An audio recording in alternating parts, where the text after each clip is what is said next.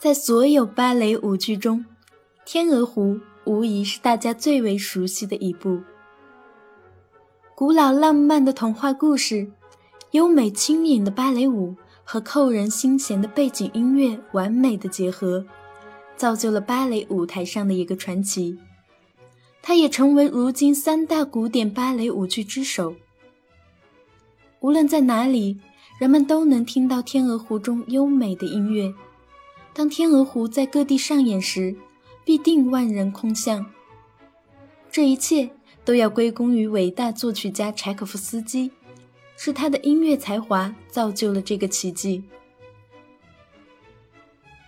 早在1875年，柴可夫斯基的好友、莫斯科大剧院的艺术指导盖里采尔就邀请他为大型舞台剧本《天鹅湖》谱写音乐。剧本中的神话故事。柴可夫斯基也很喜欢，连自己都认为这是上天赐予自己的一份缘。一八七一年的夏天，柴可夫斯基住在卡缅卡的妹妹家中，为他的外甥们准备了一份神秘的礼物——自己创作的一个小舞剧《天鹅湖》。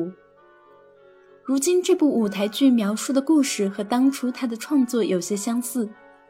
正巧老柴也渴望自己在芭蕾舞剧领域有自己新的突破，便接下了这份音乐创作工作。当然，八百卢布的酬金也是他努力的动力之一。由于老柴熟悉的领域是歌剧和交响乐，对于芭蕾舞剧音乐却了解甚少，所以对于是否能成功完成《天鹅湖》的创作，老柴自己也没有十全的把握。在创作伊始，他精心研究了曾经成功的舞台音乐剧总谱，学习前人经验。当时最流行、最成功的芭蕾舞剧音乐，基本都是芭蕾音乐之父德利伯创作的。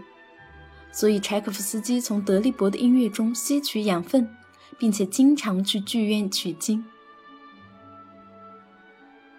动笔开始创作后，老柴在总结前人创作经验的基础上。充分发挥自己的特质和风格。一八七六年四月，这部四幕芭蕾舞剧终于完成，但不幸的事也接踵而来：首演失败，复制了很多名作首演失利的命运。这完全是平庸无能的德国编导列金格尔的错，他根本不懂如何通过音乐来设计舞蹈。乐队指挥赖亚巴也没有能力理解音乐的内涵，演员和乐队都认为这部作品太过交响化。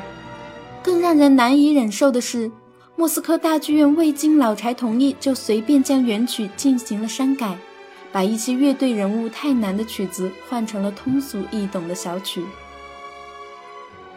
诸多不可抗力的外在因素，《天鹅湖》的首演简直就是一个噩梦。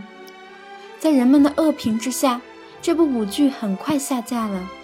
在柴可夫斯基有生之年，这颗珍珠再没能引起人们的驻足。留给老柴的除了遗憾，还能有什么呢？但剧中的一些优秀音乐还是受到人们的喜爱，这也算意外的安慰吧。当然，是金子总会发光。一八九五年，编舞家皮提帕经过不懈努力。《天鹅湖》终于按照原版进行首演，至此人们才意识到这部作品的伟大。老柴是无缘看到《天鹅湖》的辉煌了，但他的音乐穿越岁月，也算是对自己灵魂的慰藉。如果您对我们的节目有任何建议，请在新浪微博或微信公众号中搜索“知乐古典音乐”，在那里给我们留言。下面。就请和我一同欣赏这首经典的芭蕾舞剧音乐《天鹅湖》吧。